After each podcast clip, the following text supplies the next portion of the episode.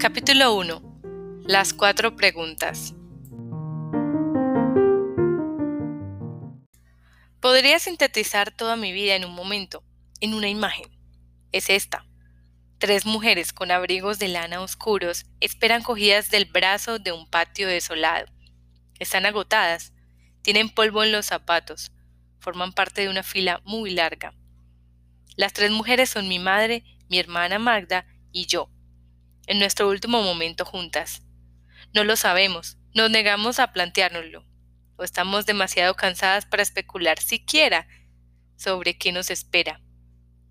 Es un momento de separación, la de la madre de las hijas, la de la vida como había sido hasta entonces de lo que vendría después, y a pesar de todo, solo puedo darle ese significado en retrospectiva. Nos veo a las tres desde atrás, como si fuera la siguiente en la fila. ¿Por qué la memoria me muestra la parte trasera de la cabeza de mi madre y no su cara? Su pelo largo está recogido en una elaborada trenza, sujeta con un clip en la parte superior de la cabeza. Las ondas de color castaño claro de Magda le tocan los hombros. Mi pelo negro está embutido bajo una bufanda. Mi madre está de pie en el centro, Magda y yo nos inclinamos hacia adentro. Es imposible discernir si somos nosotras las que mantenemos derecha o nuestra madre o viceversa, si su fuerza es el pilar que nos sostiene a Magda y a mí. Ese momento es la antesala de una de las mayores pérdidas de mi vida. Durante siete décadas he vuelto una y otra vez a esa imagen de nosotras tres. La he estudiado como si, escudriñándola lo suficiente, pudiera recuperar algo precioso, como si pudiera recobrar la vida que antecede a ese momento, la vida que antecede a la pérdida, como si eso fuera posible. He regresado para poder permanecer un poco más en ese momento en el que nuestros brazos están juntos y nos mantenemos unidas. Veo nuestros hombros inclinados, el polvo que se deposita en la parte inferior de nuestros abrigos. Mi madre, mi hermana, yo. Nuestros recuerdos de infancia son a menudo fragmentos, breves instantes o encuentros que juntos conforman el álbum de recortes de nuestra vida. Son lo último que nos recuerda, que nos queda para entender la historia que nos explicamos a nosotros mismos acerca de quiénes somos. Incluso antes del momento de nuestra separación, mi recuerdo más íntimo de mi madre, aunque lo guardo con cariño en mi memoria, Está lleno de pérdida y pena. Estamos solas en la cocina y ella está envolviendo los restos del strudel, que ha hecho con una masa que le he visto cortar y plegar a mano como si fuera una gruesa sábana, sobre la mesa del comedor. Léeme, dice, y cojo el deteriorado ejemplar de lo que el viento se llevó de su mesita de noche. Ya la hemos leído entero una vez. Ahora lo hemos vuelto a empezar. Me detengo en la misteriosa dedicatoria escrita en inglés, en la primera página del libro traducido. La caligrafía es de hombre, pero no es la de mi padre. Mi madre se limita a decir que el libro fue regalo de un hombre al que conoció cuando trabajaba en el Ministerio de Asuntos Exteriores, antes de conocer a mi padre. Nos sentamos en las sillas del respaldo recto junto a la estufa de leña. Leo la novena adulta con fluidez, a pesar de que solo tengo nueve años. Me alegro de que tengas cerebro porque no tienes planta, me ha dicho ella en más de una ocasión. Un halago y una crítica a la vez. A veces puede ser dura conmigo, pero disfruto de ese momento. Cuando leemos juntas no tengo que compartirla con nadie. Me sumerjo en las palabras, en la historia, en la sensación de estar sola, en el mundo, con ella. Escarlata regresa a Tara al final de la guerra y descubre que su madre ha muerto y su padre ha enloquecido de pena. Adiós, pongo por testigo, dice Escarlata, de que nunca volveré a pasar hambre. Mi madre ha cerrado los ojos y reclina la cabeza en el respaldo de la silla. Quiero subirme a su regazo, quiero apoyar mi cabeza contra su pecho, quiero que me toque el pelo con los labios. Tara, dice. América, ese sí que sería un sitio bonito de ver. Ojalá dijera mi nombre con la misma dulzura con que nombra un país que no ha visto nunca. Todos los olores de la cocina de mi madre se mezclan como si el drama del hambre y las comilonas, siempre, incluso en las comilonas, ese anhelo. No sé si el anhelo es suyo o mío, o si es algo que compartimos. Nos sentamos separados por el fuego. Cuando tenía tu edad, empieza. Ahora que habla, me da miedo moverme. Temo que deje de hablar si lo hago. Cuando tenía tu edad, los bebés dormían juntos. Mi madre y yo compartíamos cama. Una mañana me desperté porque mi padre me estaba llamando. Ilonka, despierta a tu madre. No me ha preparado el desayuno ni la ropa. Me volví hacia ella, que estaba al lado bajo las sábanas, pero no se movía. Estaba muerta. Nunca me había explicado eso antes.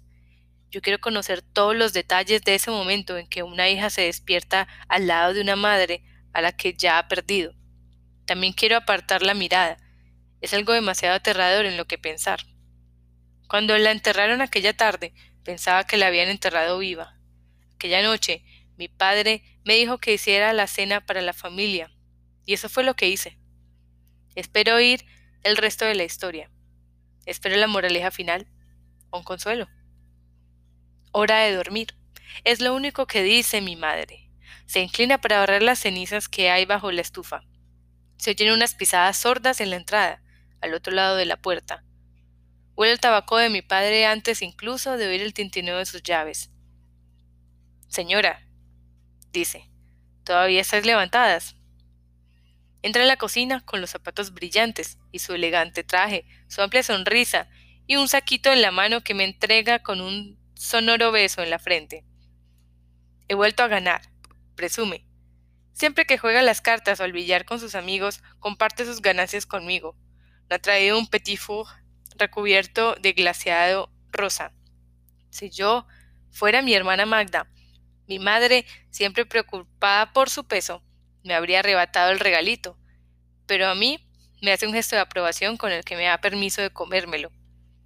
Ahora está de pie, yendo de la estufa al fregadero.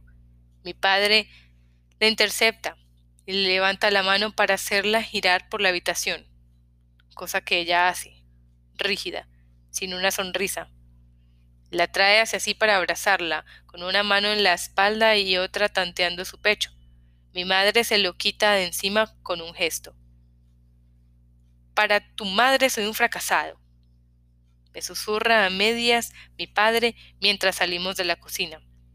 Quiere que ella le oiga, o se trata de un secreto destinado solo a mí. En cualquier caso, es algo que guardo para meditar sobre ello más tarde. Sin embargo, la amargura de su voz me asusta. Quiere ir a la ópera cada noche, llevar una vida cosmopolita y de lujo. Yo solo soy un sastre, un sastre y un jugador de billar. El tono derrotado de mi padre me desconcierta. Es muy conocido y apreciado en nuestra ciudad. Alegre, sonriente, siempre parece relajado y animado. Le gusta salir por ahí. Sale con sus numerosos amigos.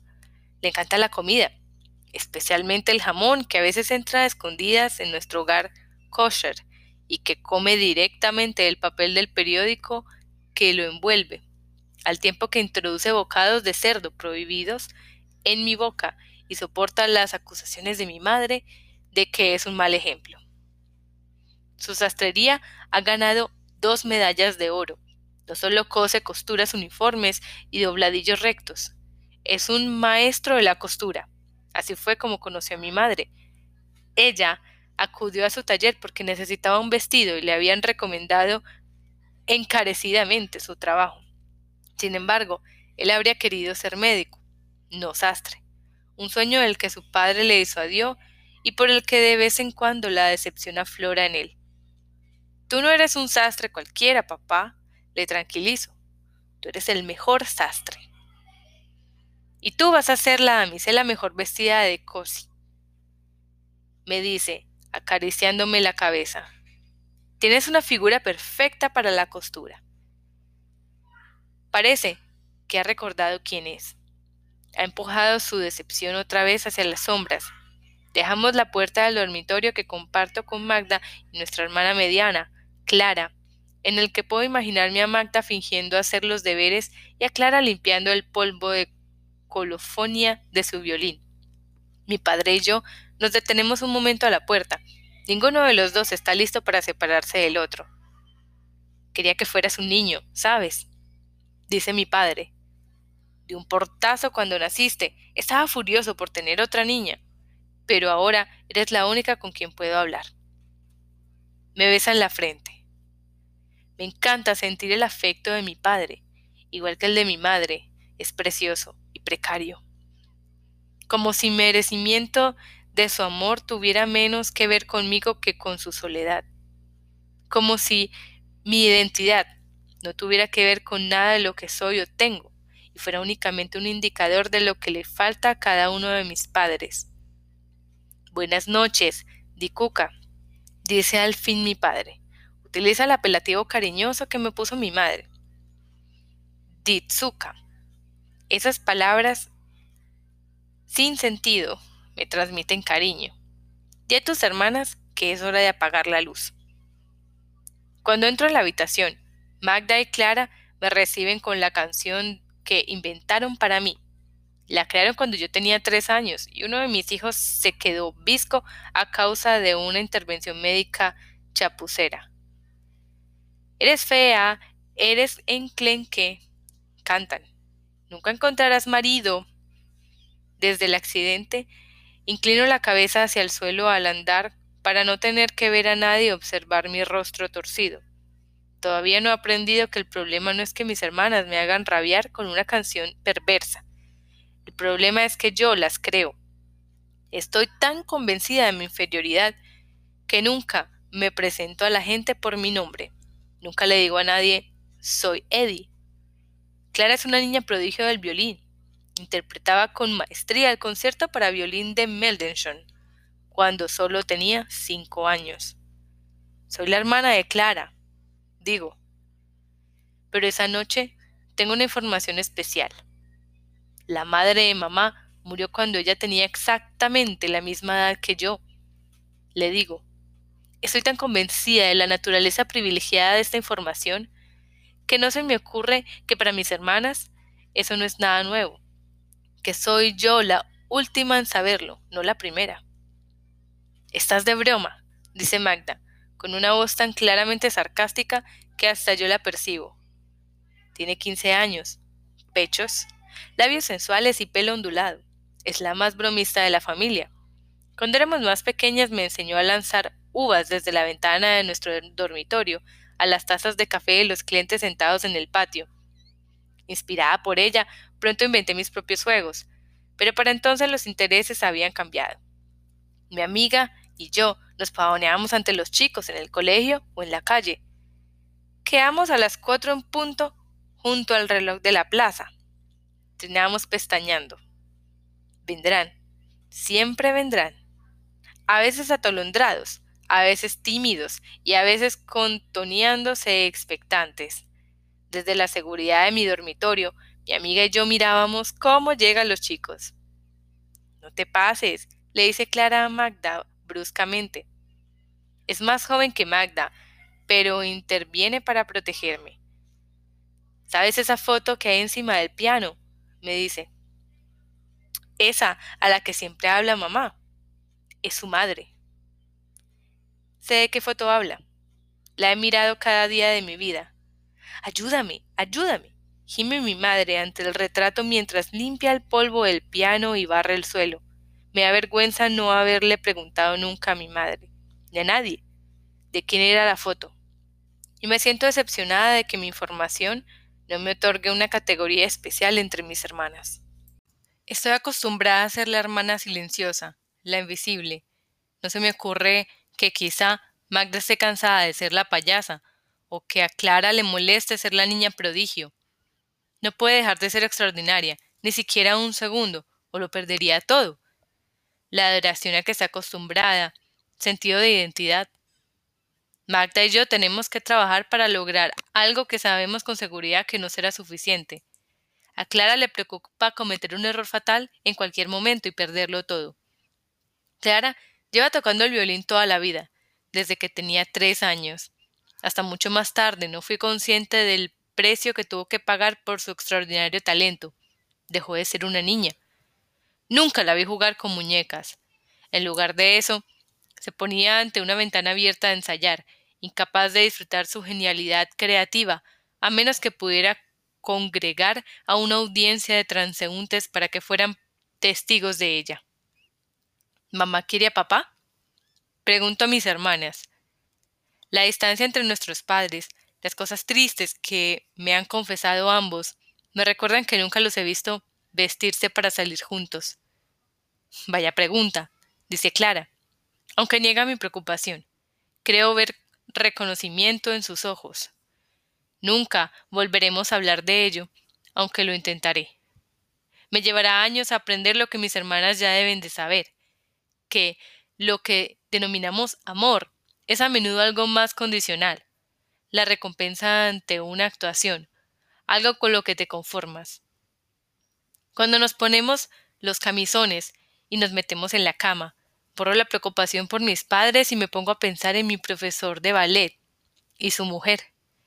En la sensación que noto cuando subo los escalones del estudio de dos en dos o de tres en tres. Me quito la ropa del colegio y me pongo el maliot y las medias. Llevo estudiando ballet desde que tenía cinco años, cuando mi madre intuyó que yo no era música, pero que tenía talento para otra cosa. Precisamente hoy Hemos practicado espagat. El profesor de ballet nos ha recordado que fuerza y flexibilidad son inseparables, que para que un músico flexione, todo debe abrirse. Para lograr agilidad y flexibilidad, debemos mantener los músculos fuertes. Retengo sus instrucciones en mi mente como una oración. Allá voy, la columna recta, los músculos abdominales tensos, las piernas separadas, Sé respirar, especialmente cuando me siento bloqueada. Me imagino mi cuerpo expandiéndose como las cuerdas del violín de mi hermana, encontrando el punto exacto de tensión que hace que el instrumento suene. Y allá voy, aquí estoy, con las piernas totalmente extendidas. ¡Bravo! El profesor de ballet aplaude. Quédate así. Me levanta del suelo por encima de su cabeza, me cuesta mantener las piernas extendidas sin apoyarme en el suelo. Pero por un momento me siento como una ofrenda, pura luz. Edicte, me dice la profesora. Como todo el éxtasis de su vida, vendrá de tu interior. Tardaré años en entender realmente qué quiere decir. De momento lo único que sé es que puedo respirar y estirarme y girar y doblarme. Mientras mis músculos se estiran y se fortalecen, cada movimiento, cada postura, parecen decir, soy, soy, soy. Soy yo. Soy alguien. La memoria es un terreno sagrado, pero también embrujado. Es el lugar en que mi rabia, mi culpa y mi pena dan vueltas como pájaros hambrientos en busca de los mismos huesos viejos. Es el lugar al que acudo en busca de respuesta a la pregunta que no puede contestarse. ¿Por qué sobreviví? Tengo siete años y mis padres celebran una fiesta. Me mandan llenar una jarra de agua. Desde la cocina los oigo bromear. A esa no la podríamos haber ahorrado. Creo que se refieren a que antes de que yo llegara ya eran una familia completa. Tenían una hija que tocaba el piano, y una hija que tocaba el violín. Soy innecesaria. No soy lo bastante buena. No necesito para mí. Pienso. Así es como malinterpretamos los hechos en nuestras vidas, como asumimos cosas sin comprobarlas, como nos inventamos una historia que nos explicamos a nosotros mismos, reforzando lo que ya creemos. Un día, con ocho años, decido irme de casa. Prevaré la teoría de que soy prescindible, invisible, Veré si mis padres se dan cuenta siquiera de que me he ido.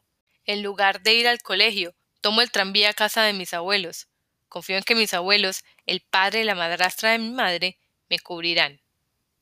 Se pelean constantemente con mi madre a causa de Magda y esconden galletas en el cajón del tocador de mi hermana. Para mí, representan la seguridad. aunque autorizan lo prohibido. Se cogen de la mano, cosa que mis padres no hacen nunca. No hay que actuar para conseguir su amor, ni fingir para obtener su aprobación. Son el bienestar, el olor de la carne y las judías cocidas, el pan dulce, del cholent, un delicioso estofado que mi madre lleva a la panadería para que se lo cocinen el sabbat, ya que la ortodoxia no permite utilizar el horno propio. Mis abuelos se alegran de verme. Es una mañana maravillosa. Me siento en la cocina y como pastelitos de frutos secos. Pero entonces suena el timbre de la puerta. Mi abuelo va a abrir. Un momento después vuelve corriendo a la cocina. Es duro de oído y me avisa demasiado fuerte. Escóndete, Dicuca. grita. Tu madre está aquí. Tratando de protegerme, me delata. Lo que más me preocupa es la mirada de mi madre cuando me ve en la cocina de mis abuelos. No es que le sorprenda verme allí. Es como si el hecho mismo de mi existencia la hubiera pillado desprevenida, como si no fuera lo que quería o esperara. Nunca seré guapa. Eso ya lo ha dejado claro mi madre, pero el año de mi décimo cumpleaños me asegura que ya no tendré que esconder mi cara nunca más. El doctor Klein, de Budapest, me arreglará el ojo visco. En el tren de Budapest como chocolate y disfruto de la atención exclusiva de mi madre. El doctor Klein es una eminencia, dice mi madre, el primero en realizar cirugía ocular sin anestesia. Yo estoy demasiado inmersa en el romanticismo del viaje y en el privilegio de tener a mi madre solo para mí, como para darme cuenta de que me está avisando. Nunca me he planteado que una cirugía me vaya a doler. No hasta que el dolor me consume. Mi madre y sus parientes, que nos han puesto en contacto con el célebre doctor Klein, sujeta mi convulsionado cuerpo contra la mesa de operaciones. Peor que el dolor que es enorme e ilimitado. La sensación de notar a las personas que me quieren sujetándome para que no me mueva. Solo más adelante, mucho después de que la operación resultase satisfactoria, soy capaz de contemplar la escena desde el punto de vista de mi madre e imaginar cómo debió de sufrir a causa de mi sufrimiento. Cuando más feliz me siento es cuando estoy sola, cuando puedo retirarme a mi mundo interior. Una mañana, con trece años, de camino a clase en una escuela secundaria privada, practico los pasos de la coreografía de El Danubio Azul, que mi clase interpretará en un festival junto al río. Entonces la imaginación se adueña de mí y me sumerjo en una nueva danza de mi invención, una en la que imagino a mis padres encontrándose. Bailo los dos papeles. Mi padre mira dos veces haciendo de payaso al ver a mi madre entrar en la sala. Mi madre da vueltas cada vez más rápido y salta cada vez más alto. Yo arqueo mi cuerpo en una risa feliz. Nunca he visto muy contenta a mi madre, nunca la he oído reír desde las entrañas. Pero en mi cuerpo siento el pozo sin explotar de su felicidad. Cuando llego al colegio, el dinero de la matrícula que me ha dado mi padre para pagar todo un trimestre ha desaparecido. De algún modo, en el fragor de la danza lo he perdido. Miro en todos los bolsillos y pliegues de mi ropa, pero no está. Durante todo el día, el pavor de decírselo a mi padre me abraza como hielo en el estómago.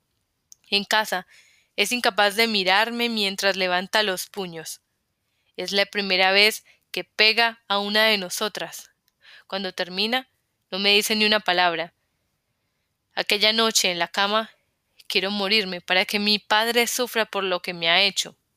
Y a continuación deseo que mi padre muera. ¿Me dan esos recuerdos una imagen de mi fortaleza o de mis heridas? Tal vez la infancia sea el terreno en que intentamos determinar cuánto importamos y cuánto no, un mapa en el que estudiamos las dimensiones y las fronteras de nuestra valía. Tal vez la vida sea un estudio de las cosas que no tenemos, pero que nos gustaría tener, y de las cosas que tenemos, pero que nos gustaría no tener. Me llevó tres décadas descubrir que podía encarar mi vida con una pregunta diferente. No, por qué vivo, sino qué puedo hacer con la vida que he recibido. Los dramas cotidianos de mi familia se complicaron a causa de las fronteras y las guerras. Antes de la Primera Guerra Mundial, la región de Eslovaquia en la que nací y me crié formaba parte del Imperio Austrohúngaro. Pero en 1918, una década antes de mi nacimiento, el Tratado de Versalles rediseñó el mapa de Europa y creó un nuevo Estado. Checoslovaquia se improvisó uniendo la agrícola Eslovaquia, la región de donde procedía mi familia, que era de etnia húngara y eslovaca, las regiones más industrializadas de Moravia y Bohemia, las cuales eran de etnia checa, y la Rutenia subcarpática, una región que actualmente forma parte de Ucrania. Con la creación de Checoslovaquia, mi ciudad natal, Casa, en Hungría, pasó a ser Kosice, en Checoslovaquia. Y mi familia pasó a formar parte de la minoría de, de dos sentidos. Éramos de etnia húngara, viviendo en un país predominantemente checo, y éramos judíos. Aunque los judíos habían vivido en Eslovaquia desde el siglo XI hasta 1840, no se les permitió establecerse en casa. Incluso entonces los funcionarios municipales, respaldados por los gremios de comerciantes cristianos, les ponían las cosas difíciles a los judíos que querían vivir allí. Sin embargo, a principios del siglo XX, Casa se había convertido en una de las comunidades judías más grandes de Europa. A diferencia de lo sucedido en otros países de Europa del Este, como Polonia, los judíos no formaron guetos, razón por la cual mi familia hablaba únicamente húngaro y no yidis. No estábamos migrados y gozábamos de numerosas oportunidades educativas, profesionales y culturales. Sin embargo, a pesar de ello, nos topábamos con prejuicios, sutiles y explícitos. El antisemitismo no fue un invento de los nazis. Al crecer, interioricé un sentimiento de inferioridad y la creencia de que era más seguro no admitir que era judía, que era más seguro integrarse, mezclarse, no destacar nunca. Era difícil encontrar una idea de identidad y pertenencia. Entonces, en noviembre de 1938, Hungría se anexionó de nuevo a Kosice y tuvimos la sensación de que el hogar volvía a ser el hogar. Mi madre está de pie en nuestro balcón del Palacio de Andasi, un antiguo edificio transformado de apartamentos unifamiliares. Ha colgado una alfombra oriental en la barandilla. No está limpiando, está de celebración. El almirante Milkos Horthy, Su Alteza Serenísima, regente del Reino de Hungría, llega hoy para dar oficialmente la bienvenida a nuestra ciudad a Hungría. Entiendo la emoción y el orgullo de mis padres. Encajamos. Hoy yo también doy la bienvenida a Horsey. Interpreto una danza. Llevo un traje típico húngaro, un brillante chaleco y una falda de lana con un llamativo bordado floral, una blusa hinchada de mangas blancas, cintas, encaje y botas rojas. Cuando hablo, hago el gran battement junto al río. Horsey aplaude. Abraza a las bailarinas. Me abraza. Dicuca, ojalá fuéramos rubias como Clara, susurra Magda a la hora de acostarnos. Todavía faltan años para que los toques de queda y las leyes discriminatorias, pero el desfile de Horsey es el punto de partida de todo lo que vendrá después. Por una parte, la ciudadanía húngara ha traído consigo la sensación de pertenencia, pero por otro, la exclusión. Estamos encantadas de hablar nuestra lengua materna, de ser aceptadas como húngaras, pero esa aceptación depende de nuestra integración. Los vecinos sostienen que únicamente las personas de etnia húngara que no sean judías pueden vestir los trajes tradicionales. Más vale que no digas que eres judía, me advierte mi hermana Magda. Eso no hará más que hacer que otras personas te quieran quitar tus cosas bonitas. Magda es la mayor, me explica el mundo. Me da detalles, a veces sobre cosas inquietantes, para que los estudie y reflexione sobre ellos. En 1939, El año en que Alemania nazi invade Polonia, los nazis húngaros, los Nilas, ocupan el apartamento bajo el, nuestro en el Palacio Andasi. Escupen a Magda. Nos desahucian. Nos mudamos a un nuevo apartamento en el número 6 de Kosut, Lajos, en la calle lateral, en lugar de la avenida principal, menos adecuada para el negocio de mi padre. El apartamento está disponible porque sus anteriores inquilinos, otra familia judía, se han ido a Sudamérica. Sabemos que hay más familias judías que están marchando de Hungría. La hermana de mi padre, Matilda, ya hace años que se ha ido.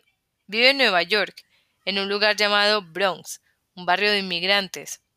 Su vida en Estados Unidos parece más limitada que la nuestra. No hablamos de marcharnos. Incluso en 1940, cuando tengo 13 años y los nilas empiezan a detener a los hombres judíos de casa y enviarlos a un campo de trabajos forzados, la guerra parece muy lejana. Mi padre no lo detienen. Al principio no. Utilizamos la negación como protección. Si no prestamos atención, podemos cuidar con nuestras vidas sin darnos cuenta de nada. Podemos construir un mundo seguro en nuestras mentes, podemos hacernos invisibles al dolor. Pero, un día de junio de 1941, Magda está fuera de la casa en su bicicleta cuando rugen las sirenas. Recorre a toda prisa tres manzanas en busca de la seguridad de la casa de nuestros abuelos y ve que la mitad de ésta ha desaparecido. Gracias a Dios sobrevivieron, pero su casera no. Fue un único ataque, un barrio arrasado por un bombardeo. Nos dicen que los rusos son los responsables de los escombros y las muertes. Nadie se lo cree. Pero a pesar de ello, nadie puede refutarlo. Somos afortunados y vulnerables a la vez. La única verdad indiscutible es la pila de ladrillos destrozados donde había habido una casa. La destrucción y la ausencia son una realidad. Hungría se une a Alemania en la operación Barbarroja. Invadimos Rusia. Más o menos en esa época nos obligan a llevar la estrella amarilla.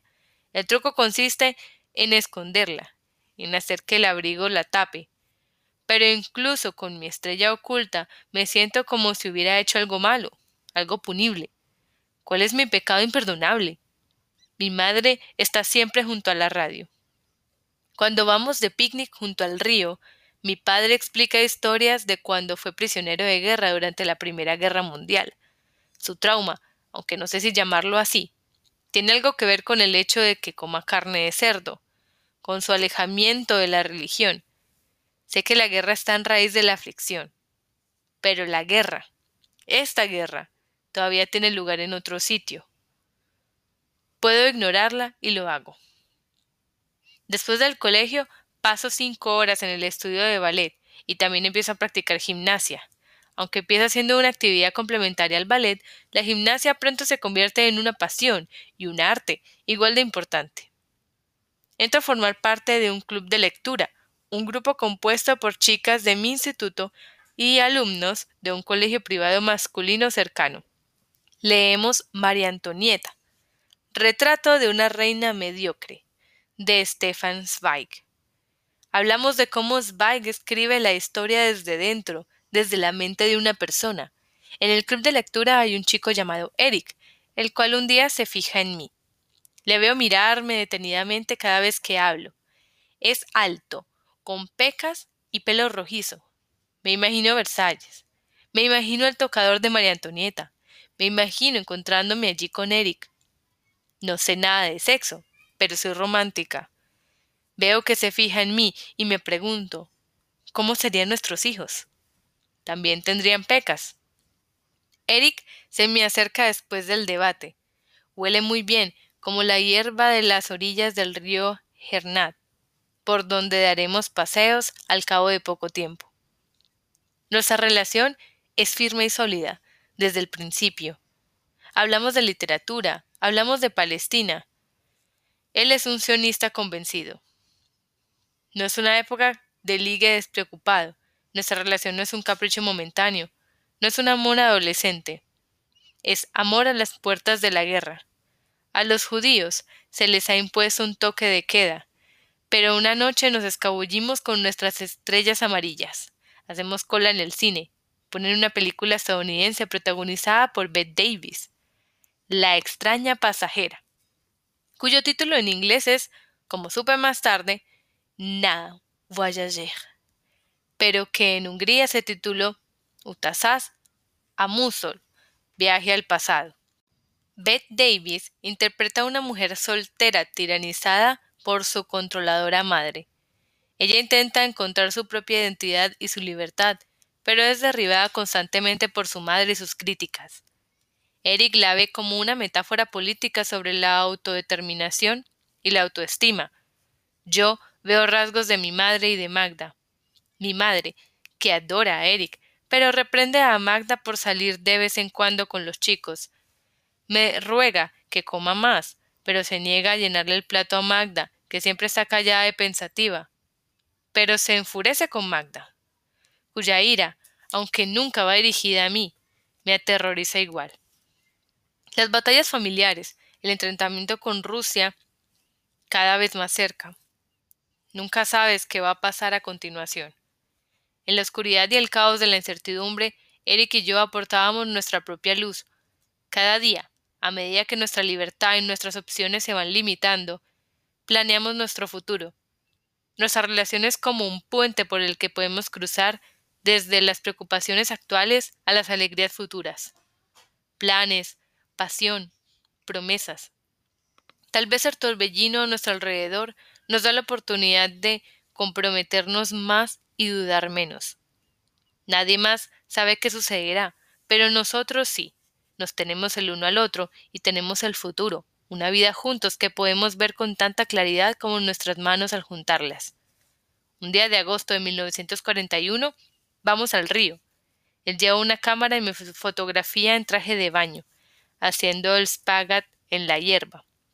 Nos imagino enseñándoles esa foto a nuestros hijos algún día, diciéndoles cómo mantuvimos vivo nuestro amor y nuestro compromiso. Cuando llego a casa ese día, mi padre no está. Se lo han llevado a un campo de trabajos forzados. Es un sastre. Es apolítico. ¿Cómo puede ser una amenaza para alguien? ¿Por qué han ido por él? ¿Tiene algún enemigo? Hay muchas cosas que mi madre no me explica. Es porque simplemente no las sabe. O me está protegiendo. O se está protegiendo a ella. No habla abiertamente de sus preocupaciones, pero durante los largos meses que mi padre no está en la casa, puedo sentir lo triste y asustada que está. La veo intentar hacer varias comidas con un solo pollo. Tiene migrañas. Cogemos un inquilino para compensar la pérdida de ingresos. Tiene una tienda enfrente de nuestro apartamento. Y me, me siento durante horas en ella solo para sentir su presencia tranquilizadora. Magda, que ya es prácticamente adulta, que ya no va al colegio, descubre de algún modo dónde está nuestro padre y le va a visitar. Se ve tambalearse bajo el peso de una mesa que tiene que trasladar de un sitio para otro. Ese es el único detalle que me da de su visita. No sé qué significa esa imagen. No sé qué trabajo se le obliga a realizar a mi padre durante su cautiverio. No sé cuánto tiempo estará preso. Tengo dos imágenes de mi padre. Una, como le he conocido toda mi vida, con un cigarrillo colgando de los labios, un metro alrededor del cuello, jaboncillo en la mano para señalar los patrones entre las caras, los ojos brillantes, listo para cantar una canción o a punto de contar un chiste. Y ahora esta, levantando una mesa demasiado pesada, en un lugar sin nombre, en tierra de nadie. El día de mi decimosexto cumpleaños me quedo en casa resfriada, y Eric Viene a nuestro apartamento a darme dieciséis rosas y mi primer beso de verdad. Estoy contenta, pero también triste. ¿A qué me puedo aferrar? ¡Qué dura! Le doy a una amiga la foto que me hizo Eric en la orilla del río. No recuerdo por qué. ¿Para que la guardara en un lugar seguro? No sabía que me iría pronto, mucho antes de mi siguiente cumpleaños. Sin embargo, por alguna razón, debía de saber que alguien tenía que conservar una prueba de mi vida, que tenía que plantar pruebas de mi existencia a mi alrededor como si fueran semillas. En algún momento, a principios de la primavera, tras siete u ocho meses en el campo de trabajo, mi padre regresa. Es una medida de gracia. Ha sido liberado a tiempo para celebrar la Pascua judía, para la cual faltan una o dos semanas. Eso es lo que creemos. Coge de nuevo el metro y el jaboncillo. No habla del lugar en el que ha estado. Un día, unas cuantas semanas después de su regreso, me siento en la colchoneta azul del gimnasio y caliento con unos ejercicios de suelo. Me toco la punta de los pies, los flexiono, estiro las piernas, los brazos, el cuello y la espalda. Siento que soy yo de nuevo. No soy la renacuaja visca que tiene miedo a decir su nombre. No soy la hija que tiene miedo a su familia. Soy un artista y un atleta. Mi cuerpo es fuerte y flexible. No tengo la belleza de Magda ni la fama de Clara, pero tengo mi ágil y expresivo cuerpo, cuya incipiente existencia es la única cosa que verdaderamente necesito. Mi entrenamiento, mi habilidad, mi vida rebosa posibilidades. Las mejores alumnas de mi clase de gimnasia hemos formado un equipo de entrenamiento olímpico. Los Juegos Olímpicos de 1944 han sido suspendidos a causa de la guerra, pero eso nos da más tiempo para prepararnos para competir. Cierro los ojos y estiro los brazos y el torso hacia adelante hasta tocarme las piernas. Mi amiga me da un toquecito con el pie. Levanto la cabeza y veo a nuestra entrenadora que se dirige hacia mí. Todas estábamos medio enamoradas de ella. No se trata de un enamoramiento sexual, es la adoración que se tiene a un héroe. A veces volvemos a casa dando un rodeo para poder pasar junto a su casa y andamos lo más despacio posible por la acera con la esperanza de atisbarla por la ventana. Estamos celosas de lo que no sabemos de su vida. Con la promesa de los Juegos Olímpicos, cuando la guerra acabe por fin, gran parte de mi razón de ser depende del apoyo de mi entrenadora y de su fe en mí. Si logro asimilar todo lo que tiene que enseñarme y si puedo responder a su confianza, me esperan grandes cosas. Edicte. Dice, mientras se acerca a mi colchoneta, utilizando mi nombre formal, pero añadiendo un diminutivo. Tengo que hablar contigo un momento, por favor. Sus dedos se deslizan por mi espalda mientras se me hace salir al pasillo. La miro expectante. Tal vez se ha dado cuenta de cómo he mejorado en el salto. Tal vez quiere que dirija al equipo haciendo más ejercicios de estiramiento después del entrenamiento de hoy. Tal vez me quiere invitar a su casa a cenar. Estoy lista para decir que sí antes de que me lo pregunte. No sé cómo decirte esto. Empieza. Estudia mi cara y aparta la mirada hacia la ventana donde resplandece el sol de la tarde. Se trata de mi hermana. Pregunto antes incluso de ser consciente de la terrible imagen que se está formando en mi mente. Clara está estudiando ahora en el Conservatorio de Budapest. Nuestra madre ha ido a Budapest para asistir al concierto de Clara y recogerla para la celebración de Pascua judía, y mientras mi entrenadora está incómoda a mi lado en el pasillo, incapaz de mirarme a los ojos, tengo miedo de que su tren haya descarrilado. Es demasiado pronto para que estuvieran viajando de vuelta a casa. Pero es la única tragedia que se me ocurre. Incluso en época de guerra, el primer desastre que se pasa por mi cabeza es mecánico, una tragedia provocada por un error humano, no por voluntad humana, aunque soy consciente de que algunos de los profesores de Clara, incluso algunos gentiles, ya han huido de Europa, temerosos de lo que se avecina. Tu familia está bien, su tono no me tranquiliza. Edith, no es decisión mía, pero soy yo quien tiene que decirte que tu plaza en el equipo olímpico ha sido asignada a otra persona. Creo que voy a vomitar. Me siento extraña en mi propia piel. ¿Qué he hecho?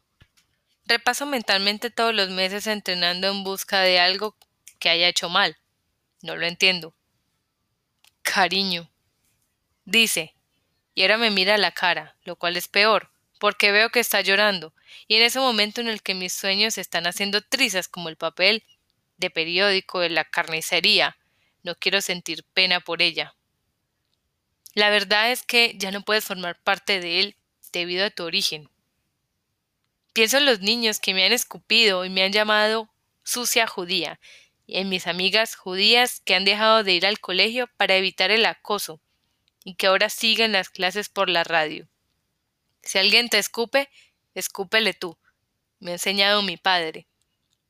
Eso es lo que tienes que hacer. Me planteo escupir a mi entrenadora. Sin embargo, contraatacar sería aceptar la devastadora noticia. No pienso aceptarla.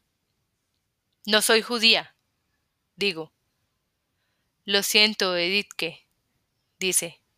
Lo siento mucho.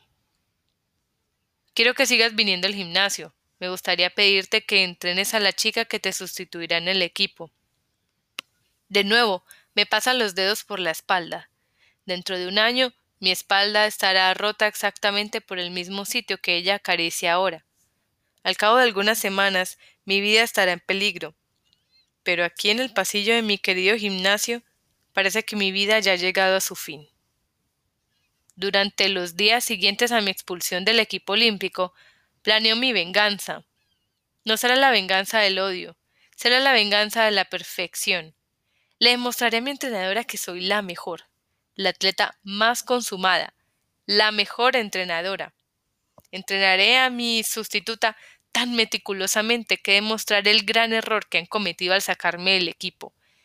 El día que mi madre y Clara tienen que volver a Budapest, avanzo dando volteretas por la alfombra roja del pasillo hasta nuestro apartamento, imaginando que mi sustituta es la actriz suplente y yo soy la estrella protagonista.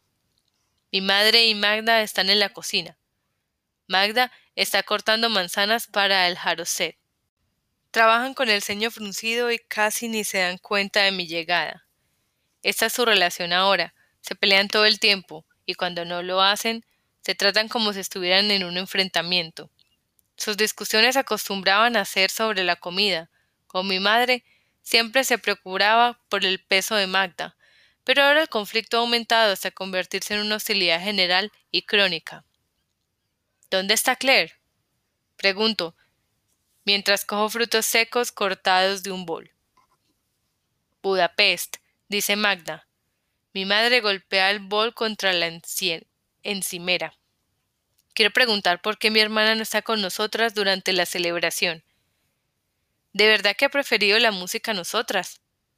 No le han permitido faltar a clase para acudir a una fiesta que ninguna de sus compañeras celebra. Pero no pregunto. Me da miedo que mis preguntas hagan hervir la rabia que obviamente se está calentando en mi madre. Me retiro al dormitorio que compartimos mis padres, Magda y yo.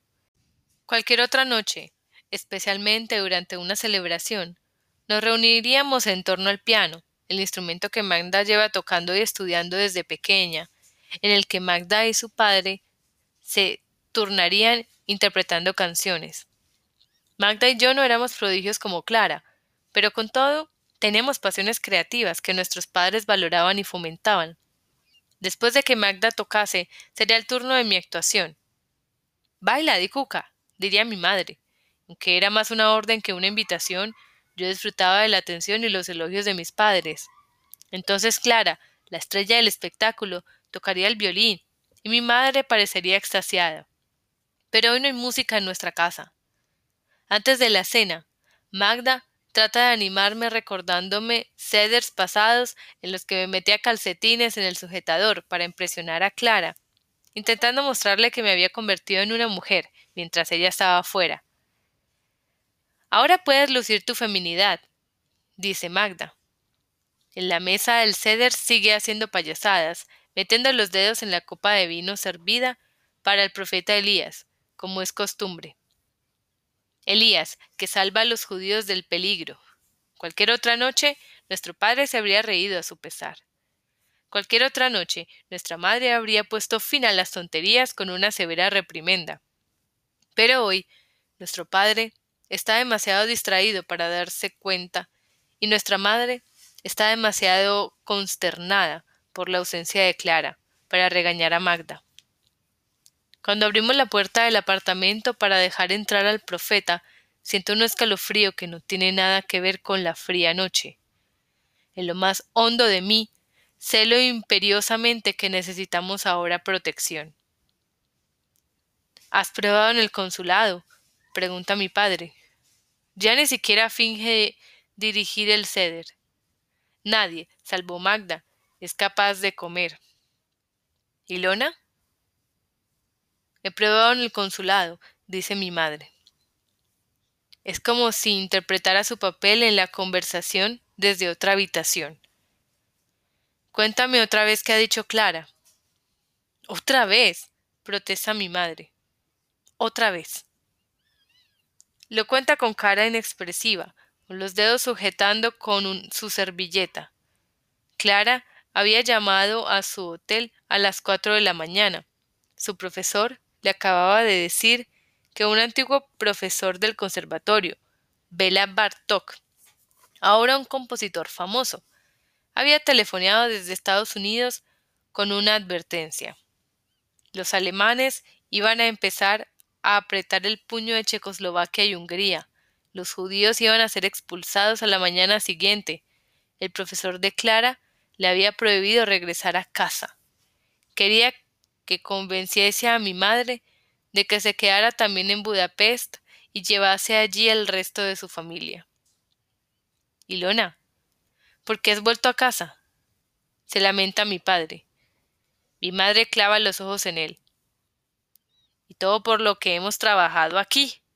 ¿Lo dejamos sin más? ¿Y si vosotros tres no conseguís llegar a Budapest? ¿Quieres que viva con eso? No me doy cuenta de que están aterrados.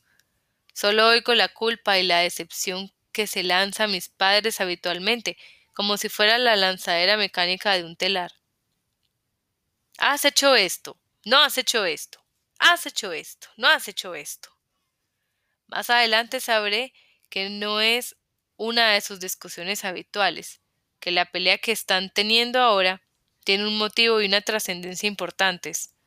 Hay unos billetes con destino a Estados Unidos que mi padre rechazó. Un funcionario húngaro que ofreció a mi madre documentación falsa para toda la familia, insistiendo en que huyéramos.